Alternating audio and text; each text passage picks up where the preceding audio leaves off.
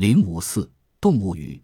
一六八三年十月，在英国诺尔福克的艾克尔村，许多癞蛤蟆从天而降，村民们只得用水桶清走烧掉。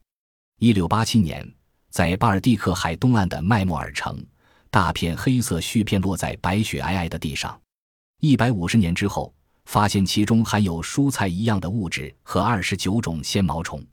一九六九年冬春之交，在南爱尔兰落下了一种类似人的手指尖状、柔软。滑腻、颜色暗黄的橡胶类物质，臭气难闻。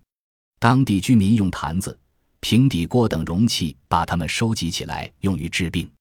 据一位德国人描述，在地震引起的安第斯山火山喷发时产生的强大力量的摇撼下，地壳裂开了，喷出了水、鱼和石灰浆。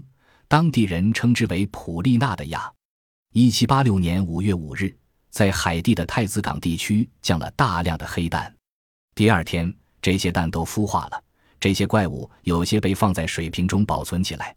这些小黑蛋经过几次蜕皮之后，形状变得同蝌蚪一模一样。一七九四年，一个天气炎热的下午，三点钟左右，突然下了一场大暴雨。几名士兵把手帕展开，每人扯起一个角，果然接到了许多从天空中落下的小山雏，许多还有小尾巴，形状有如蝌蚪。一八零九年六月二十三日，法国落下的雨水中也发现从天而降的小扇雏，盖满了地面。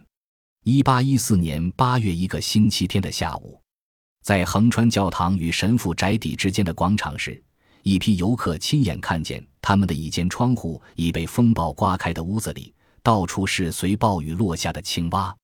一八一七年的一天，孩子们发现。在苏格兰阿基西雷和西恩渡口长满青苔的地面上，撒满了二至三桶一寸半到三寸长的飞鱼苗。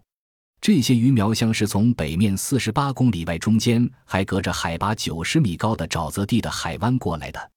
但是，这些鱼没有任何伤痕，也不是随水而落。一八六一年二月二十日，新加坡发生了一场地震。地震过后下起大暴雨，当月二十二、十一。二十二日三天之中，雨下得很可怕。新加坡地震之后，许多人从地面上积满雨水的水洼中拾起从天而降的鲶鱼。